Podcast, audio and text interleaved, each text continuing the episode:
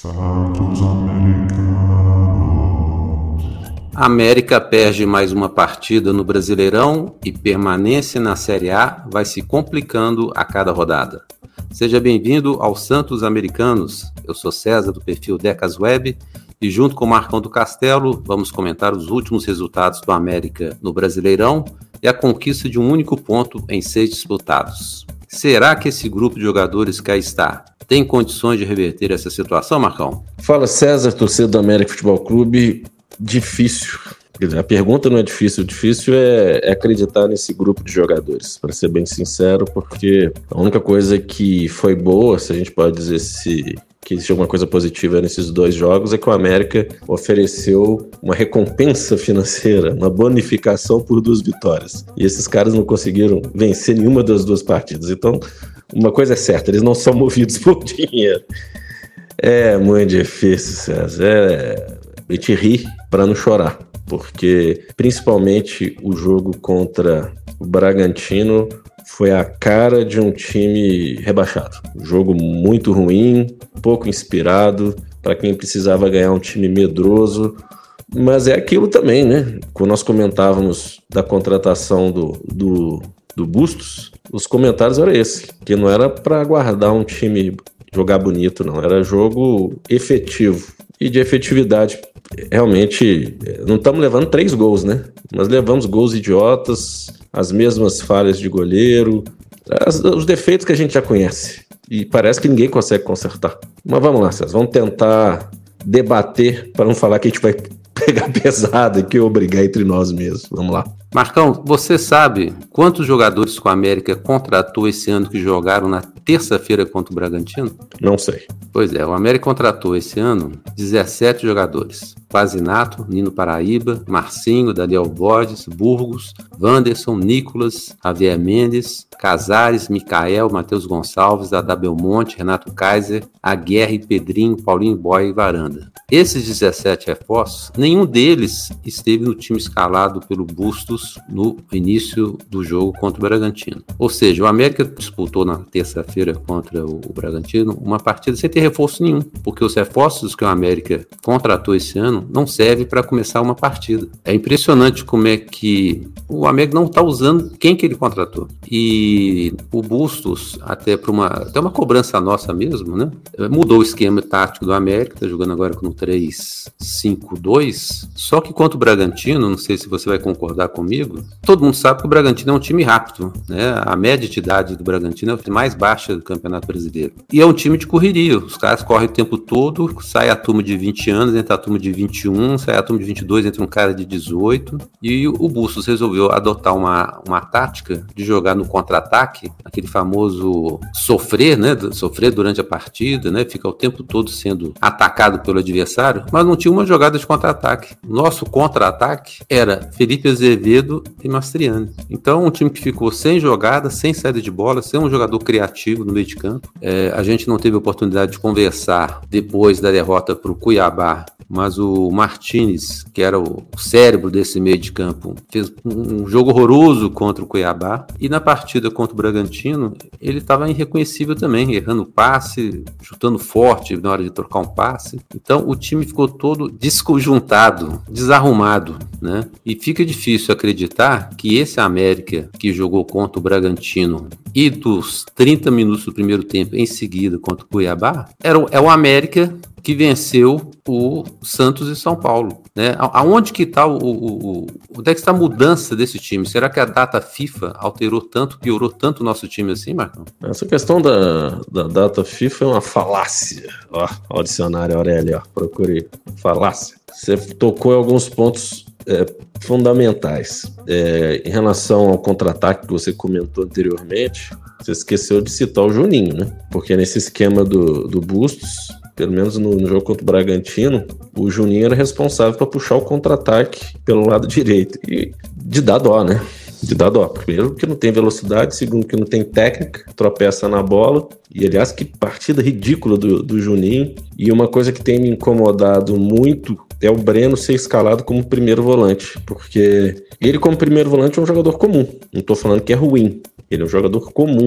E ele não é um jogador comum. Ele tem que jogar como segundo volante, chegando ao ataque. Tanto que ele fez alguns gols aí, tanto na Sul-Americana quanto Fortaleza, se não me engano. Fez o gol contra o Atlético Paranaense naquele jogo do Mineirão. Agora tô. Mas ele fez alguns gols. E, e, e ele é um jogador que, se você colocar ele como primeiro volante, você o priva de algumas características que o nosso time não tem. Ele faz alguns lançamentos, ele tem uma cabeça pensante, pensa diferente. E o Juninho pensa normal, gente. Você disse do Martinez, é, esse último jogo do Bragantino, você viu quanto que ele estava tenso. Não só ele, como a torcida do América estava tensa, porque ele estava é, guardadas as devidas proporções também, galera. Me lembrava o Alê, voltando a bola e tentando dar uma puxadinha e perdia a bola. Aí não, né? Aí não. Então, Martinez tenso, Juninho muito mal. Não vou comentar do Cavicchioli, né? Você que está ouvindo o episódio, você já tem. Cavicchioli tá parecendo que esse goleiro é de pelada mesmo. Você não é coloca aquele goleiro de 50 anos para jogar com um menino de 15. Ele não, ele, o, o, o Cavicchioli não consegue espalmar uma bola, quer dizer, não consegue. Ele espalma no pé do adversário, quando dá para encaixar. Você não quer dar um tapa na bola. É triste, triste. Cavicchioli muito mal. Daniel Borges, quando entra, ele tá conseguindo ser substituído. Ele entra durante o jogo e consegue ser substituído. Esqueci se você citou o nome dele na lista de contratações, ele tá tão mal que você disse reforços, para mim são contratações. Casares fora de forma, Mastriani, depois daquela vez que ele foi expulso contra o São Paulo, que deu carrinho por trás, voltou meio desligadão também. O Azevedo dando uns lampejos no início do jogo de até de boas jogadas, depois caiu.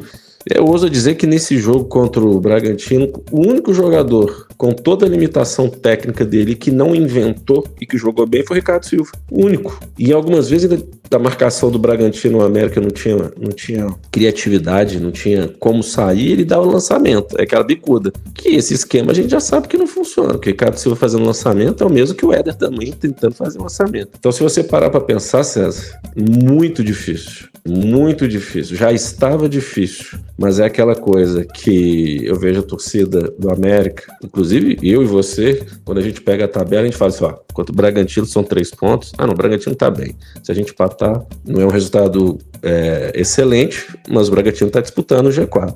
Cuiabá, não, a gente ganha do Cuiabá lá. Você, a gente lembra o que aconteceu com o Cuiabá. Aí contra o Vasco, um tempo atrás, a gente deu, entre aspas, azar com a questão da mudança das datas. Não, o Vasco é três pontos garantidos. Cara, o Vasco está muito melhor do que o América. Muito mais ajustado. Então, não acha que segunda-feira três pontos certo, não. Aí depois pega o, o time aí de. O time do Barro Preto. Ah, não. O time do Barro Preto tá mal demais, trocou de técnico. É, galera, abre o olho. Abre o olho. Tá muito difícil. A palavra que eu posso dizer, César, é essa. Não, não aliviou nada e a situação tá cada vez pior, tá cada vez mais no fundo do poço. E todo o cenário desses últimos dois jogos, principalmente, é de um time com cara de rebaixamento. Até o soberano reclamando da arbitragem no final do jogo. Isso me lembrou cenas homéricas e ridículas do passado recente do América, César. É, antes da partida contra o Bragantino, a gente fez uma enquete querendo saber da torcida qual que era a expectativa de resultado. 70% da torcida disse que o América venceria, 15% apostou no empate e 15% na derrota. Eu, pessoalmente, achava que o jogo ia terminar empatado pelo passado recente dos, dos confrontos das duas equipes, né? foram três empates. Mas tinha uma ponta de esperança, porque o, o América, na verdade, jogou na, na terça-feira contra o time reserva do Bragantino, praticamente. Né? O Bragantino veio a Belo Horizonte com nove desfalques. Eu não conheço o time do, do Bragantino tão bem para saber quem, quais eram os titulares absolutos ou não, mas pelo menos uns cinco titulares parece que eles estavam é, desfalcados. E a gente está sempre na esperança né, de que o América melhore e jogando em casa, e até pelos 30 primeiros minutos contra o Cuiabá, que o América entrasse com aquele espírito. E quem assistiu o jogo contra o Cuiabá viu que os primeiros 30 minutos do América foram espetaculares. Lógico, é, guardar as devidas proporções, né? Pelo momento que a América está tá passando. Fez dois gols fácil contra o Cuiabá, tinha chance até de fazer mais gols. sofreu o gol de pênalti. A partir daí, o time da América mudou completamente. Passou a ser um time extremamente defensivo, levou uma pressão danada contra o Cuiabá. Contra o Bragantino foi a mesma coisa. E foram aparecendo os erros que já apareceram em partidas anteriores. Um jogo que o time foi tão apático, que só não foi apático igual aquela partida contra o Fortaleza que perdeu em, em Independência por 3x1 pela Sul-Americana. É, depois da, da, do jogo, tentei ouvir o pessoal da Tatiaia e do Tempo para saber o que eles estavam achando. É, eu vi o Romano comentando que para ele foi a pior partida do América no ano. Não foi pior, né? Porque querendo ou não, mesmo jogando com o time mesclado do, do Bragantino, como você disse, Marcão, o, o, Bragantino, com a vitória, pelo menos no dia, né, ele assumiu a terceira posição na tabela do brasileiro. Então engana-se os torcedores do América. É, a, primeiro, que o Bragantino era um time fácil, né? Tem muita gente que ainda acha que o Bragantino é aquele Bragantino que nós vencemos na Série B com o gol do Rodriguinho lá em 2011, sei lá. O Bragantino já mudou. De... Esse time mudou de patamar, né, mano? Igual muita gente em um momento do ano passado que o América estava bem, os times chegavam a Belo Horizonte, ou mesmo fora de Belo Horizonte, enfrentar o América, achavam quem ganha do América fácil, o América dificultava os jogos e tal. Então, quando cria-se essa expectativa, né, fica assim, imaginando que o time ainda é aquele do passado, o Bragantino já mudou de patamar, o Fortaleza já mudou de patamar. Então, esses times sempre vão ter confrontos difíceis. E, a, e, e, você comentou sobre o jogo contra o Vasco, vai ser outra partida difícil, como você disse.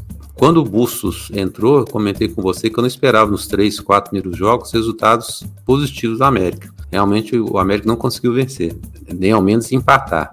E nessas três partidas que todo mundo estava contando como certo, a vitória do Cuiabá. Ah, o Cuiabá é outro time também que mudou de patamar, né? Tá nesse grupo aí com Fortaleza e Bragantino, embora no nível abaixo dos dois, né? Então, quando o pessoal começou a fazer conta, contando com vitória sobre o Cuiabá, vitória sobre o Bragantino e vitória agora sobre o Vasco, foi de um excesso de otimismo, primeiro por causa do nível de futebol que a América está jogando, e segundo, pelo nível dos adversários também, né? O Cuiabá não está em décimo lugar na tabela, ou estava, por acaso. Né? O Bragantino estava em quinto, foi para terceiro e tal, por acaso. E o Vasco, até algum tempo atrás, ele estava em último, né? Já ultrapassou dois, está próximo de ultrapassar ao Santos também. Para mim, o time mais provável desses que estão no, no, Z4 que vai sobreviver. Fez boas contratações, investiu, é o Massaf que tem parceiro, que tem dono, que tem dinheiro, né? Que mudou na hora que devia ter mudado. Enquanto isso, nós ficamos contratando aí o Kaiser da vida, né? O Mikael, o Burgos, e todos esses outros jogadores que eu citei aqui, os, né, os 17, que foram contratados e não conseguem se firmar no time titular da América. Nós estamos jogando com o time de 2022.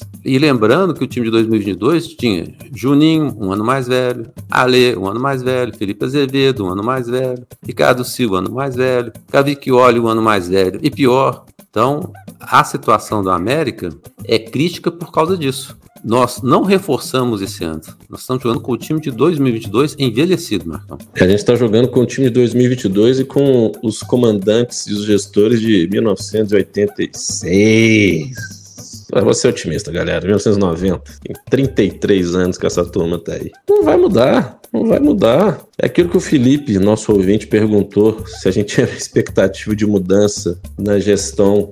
Eu falei, dos próximos 10 anos, não. 10, 15 anos, não. E, e, e o que pensar de uma mentalidade que comanda o clube, que contratou 17 profissionais, vou citar não profissionais, nem vou falar jogador de futebol, que sequer fazem parte do time titular. A América virou ou resgatou o conceito de filantropia, né? Kaiser, Casares, infelizmente o Cavicchioli, Marcinho, todo previsório a gente fala a mesma coisa. E, e, se serve de alento, a gente sempre tem que ver o lado positivo das coisas. Muitos da torcida já perceberam que esse modelo não serve mais. Não serve mais. O time dentro de campo é a cara dessa gestão. Feio, sem criatividade, sem entusiasmo, que é mais que eu poderia dizer, nervoso, em alguns momentos prepotente, porque acha que vai ganhar o jogo na hora que quer. Então, meu amigo, o, o, você disse bem, o Vasco, para mim, é o time que mais é, se aproxima do, do, da zona, ali, saindo da zona do, do rebaixamento. Vejo o Santos ainda titubeando, ó, mais um termo aí, galera, titubeando, Curitiba para mim já é um time rebaixado e ficaria América, Goiás, não vejo o time Goiás, o Goiás joga feio pra caramba, bate que é uma beleza, mas o Goiás é um time que eu vejo que vai ficar. Então, é disputar ali com o Bahia, que dá uma rateada. Você vê que na, na estreia do Rogério Ceni ganha de 4 a 2 mas ganhou do. Foi do Curitiba? Acho que foi do Curitiba de 4 a 2 mas perde em casa para o Santos de 2 a 1 no finalzinho. Então não, ainda não é um time que inspira confiança o Bahia. Mas o Vasco, como você bem disse, fez contratações pontuais. Aí são reforços, reforços. Trouxe um técnico, Ramon Dias, né? Que tem bagagem aí internacional, que deu aquela injeção de ânimo e você bem disse, é SAF. Mas a SAF você já sabe a história da SAF, né? A história da SAF na América é longa, é longa. Porque a gente precisa estudar a SAF mais um pouquinho. Sabe? Eu tô desde o início, eu sou um dos pioneiros.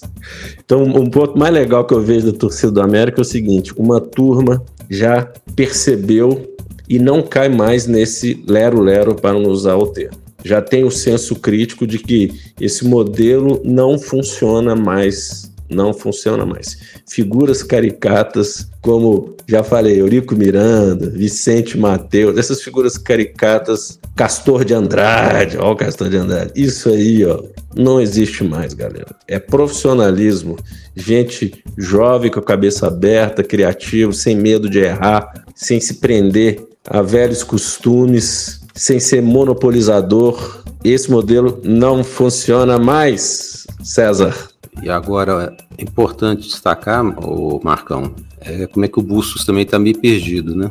Ou totalmente perdido, totalmente, né? Totalmente, totalmente assim, perdido. É, o, o, depois da vitória contra São Paulo e Santos, a gente questionou aqui, será que com a volta desses jogadores que estão no departamento médico, ele vai voltar com a turminha de sempre ou ele vai manter o time? E aí nesse ponto ele até acertou, né? Você viu que nas últimas quatro ele manteve um time base, manteve os meninos, vou chamar de meninos, Matheus Henrique, Rodriguinho e o Breno, eu acho que ele fez bem, mas ele tem, ele tem tido umas leituras erradas do jogo. Adversários diferentes, você ou você adota um, um, uma forma de jogar que você se impõe ao adversário, mas se você começa a jogar da forma como é que tem jogado, aceitando a forma do adversário e você se defender para jogar no contra-ataque, então você precisa mudar a sua formação também. Né? Tem time que prende mais a bola, segura mais a bola, tem time que é mais agudo. Né? O, o time do Bragantino era assim. E o time do Bragantino na terça-feira errou demais passe. O América teve chance de fazer vários contra-ataques, como você disse, com o Juninho, que é aqui que a gente pergunta. Pra, bom, se o Juninho vai jogar de, de ponta direita, para ser bem antigo, então você coloca um jogador da posição. Não adianta você colocar o Juninho, o mais esforçado que ele possa ser, mas para correr, né? Já tem 35 anos, e por mais que a gente fale, ah, o Juninho tem três pulmões, quatro pulmões, né? Mas o cara já está mais velho, gente. Ele, ele, não aguenta mais ficar correndo para. É, tem três pulmões, quatro pulmões e metade do cérebro, né? é. Então, o cara não, não, não, adianta, né? É, ele, ele é muito, eu acho muito, o Juninho muito esforçado. Eu sei que a torcida é, tá danada da vida com ele, né? É um cara muito esforçado. Agora, você vai jogar de ponta direita, gente? Então por que, que não tem Pedrinho? Não tem Paulinho Boy? Não tem Mikael, que gosta de jogar pelo lado direito? Tem o Everaldo, César, que entrou. Nossa senhora.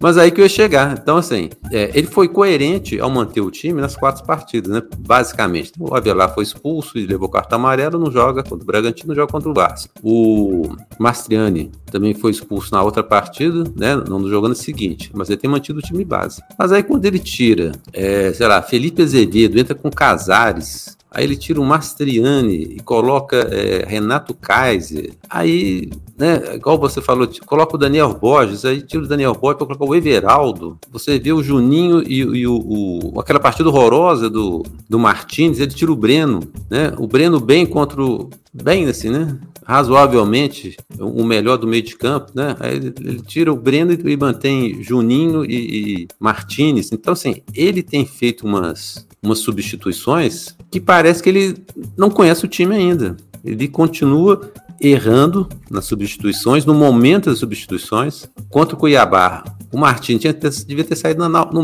no, intervalo. Não tinha que voltar com o Martins no segundo tempo. O cara tava é, mal, jogou mal, cometeu dois erros. E o cara volta para campo com aquela, aquilo na cabeça dele. O Giacomini quando viu o Pazinato falhar contra o Bragantino na, na partida da Sul-Americana, no intervalo ele tirou o, o Pazinato. E eu vi na internet esses dias o pessoal comentando o melhor técnico do América esse ano foi o Diogo Giacomini. Porque na hora que ele, o, o time jogou bem, e na hora que ele viu que o time, é, algumas peças do time não funcionam, ele foi lá e substituiu. Então a gente espera né, que contra o Vasco o Cavicoli o seu lugar ao, ao novo goleiro uruguaio, porque é, é, o que nós temos que fazer. Não adianta insistir o Cavicoli, quando o Cavicoli pode até ter se sentido ameaçado pela chegada do uruguaio, mas é ele que está dando a, a chance para os outros aparecerem e, e tomarem o lugar dele. Assim como qualquer outro jogador do time da América, porque todos estão mal. O Mastriani, que a gente teve uma fase de encantamento aí, até eu mesmo,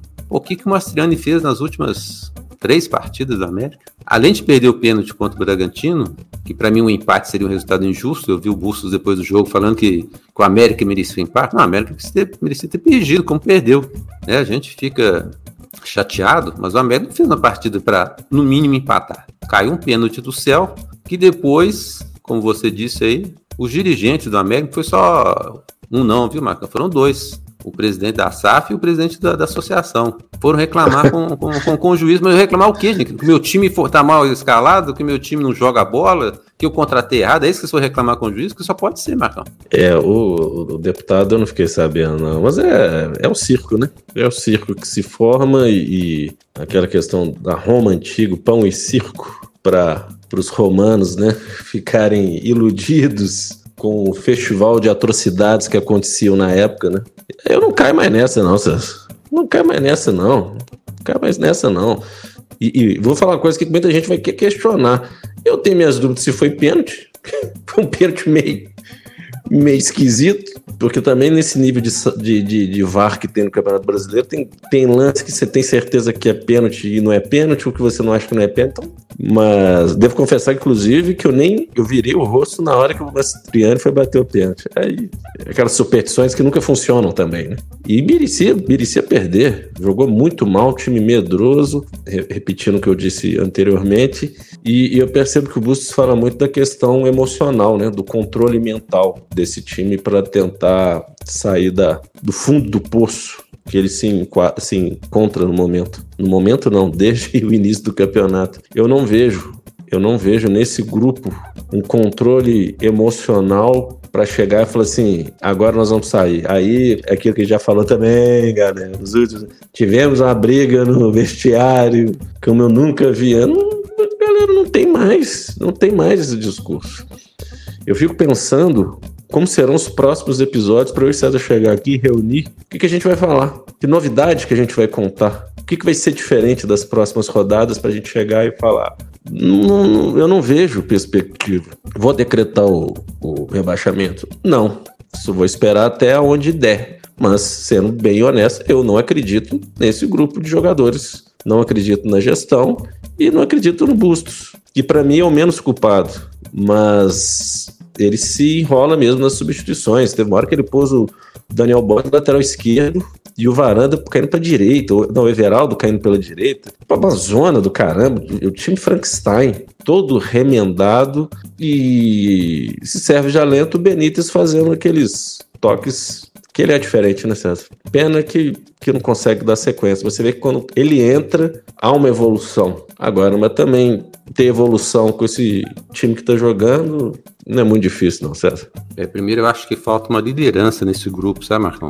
Porque a chamada liderança, que seria o Juninho, né? Eu acho que o Juninho perdeu o controle. Se ele teve liderança em algum momento, eu acho que essa, essa liderança dele está completamente esfacelada. Ali é cada um por si e faça o que você quiser fazer. Segundo, que na cobrança de pênalti, nós tínhamos pelo menos três jogadores em campo que poderiam ter feito a cobrança de pênalti. Tinha o Benítez, tinha o Casares e tinha o Maidana com seu passinho maroto ali na cobrança do pênalti.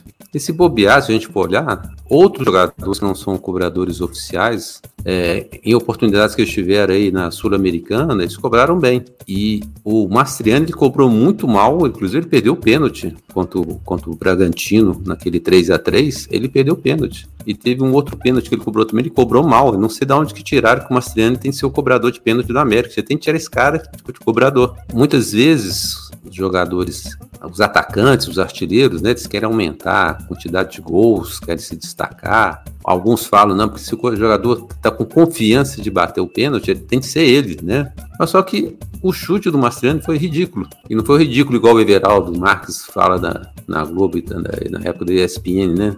É o ridículo do ridículo mesmo, do ridículo verdadeiro. No meio do gol, é, rasteiro, fraco, e, e, parece que pegando mal na bola. Não é a primeira vez, não. Vocês podem reparar aí, peguem as outras cobranças de pênalti dele. Não tem essa categoria toda que possa colocá-lo como cobrador oficial. É, você citou aí um caso aí do, de donos de time, né? Citou aí o Lick Miranda. É, vale lembrar aí é, aonde que está o Atlético Goiás, que tem um dono também lá, né? Não é SAF, não, mas ele tem um dono, é um cara que está lá como Adson, se não me engano, é o nome do presidente. Tem anos que ele é o dono do Atlético Goiás. Olha onde é que o Atlético Goiás está. O Goiás, durante muito tempo, sofreu com o Aile Pinheiro, alguma coisa assim. Morreu um tempo atrás, agora recente. Tá a família dele, a Pinheiro, comandando o time. Olha o Goiás como é que tá. Para mim, você falou que o Goiás, você acha que o Goiás não cai? Eu acho que o Goiás é o time que vai cair. Porque ele tem uma grande vantagem que ele, ele tem uma defesa boa, joga, nunca vi, eu não lembro de ter visto o Goiás recentemente, mas contra o Palmeiras você foi levar gol aos 94, 96. Tem um, é um time difícil de levar gol. Por isso que está na nossa frente na tabela. Então, é, talvez o único time que eu me lembre que, que está bem de algum tempo é o Atlético Paranaense, que tem um, um dirigente que está lá tem anos, mas talvez ele tenha uma mentalidade diferente, né? Desses dirigentes todos que nós comentamos aí, e basta você ver o crescimento do, do Atlético Paranaense, do estádio que eles têm, das competições que disputam e que disputaram pelo tempo de permanência na Série A, né? O Atlético Paranaense ultrapassou o Curitiba em determinada época aí, nos anos 90, por aí, não sei. E o Curitiba nunca mais conseguiu alcançar o Atlético Paranaense, né? O Paraná, teve Paraná, Colorado, todos esses times ficaram para trás. O Atlético Paranaense conseguiu ultrapassar esses times todos. Mas ele é uma exceção a esses times, esses clubes que tem um dono, entre aspas, né? E que não largam o clube de jeito nenhum, fazendo boas ou más campanhas, Marcão. É, o Soberano é amigo do Petralha, né? Podia fazer um super intensivo, ou o sonho dele é ser um Petralha da vida. Eu... Fica difícil comentar, César, fica muito difícil comentar. É, se não houver uma mudança drástica, drástica, choque de gestão em todos os níveis. Você falou de liderança. Quanto tempo que eu falo de liderança? No América não existe liderança ou são sempre as mesmas lideranças? Isso foi quando eu escrevi no blog há dois anos, três anos atrás. Foi no início da pandemia, tem, tem, tem quatro anos. Que até o Romano, o Emerson Romano, ele falou assim: cara, você falou uma, uma coisa aqui que ninguém teve coragem de falar, que ninguém se tocou. Não tinha liderança nem dentro de campo e nem fora de campo. Foi o que você disse, as lideranças dentro de campo são Alê e Juninho. E o Alê, ele não sai desse, dessa panelinha aí porque é aquela liderança que o grupo aceita, mas é uma liderança, a princípio, a percepção que eles têm é uma liderança negativa. Mas na hora que o bicho pega, você não vê essas lideranças não, sabe? É, é legal quando fazia gol e juntava a panelinha e tinha as voadoras do Luiz, alguma, alguma coisa nesse sentido. Mas lideranças são sempre as mesmas. Então, o que dizer? O que dizer para os nossos ouvintes para o próximo jogo aí contra o Vasco? Faço as orações. Todo, todo, todo episódio a gente fala para é, socorro a todos os pais de santos, socorro a todos os santos, socorro a todos os deuses do Olimpo.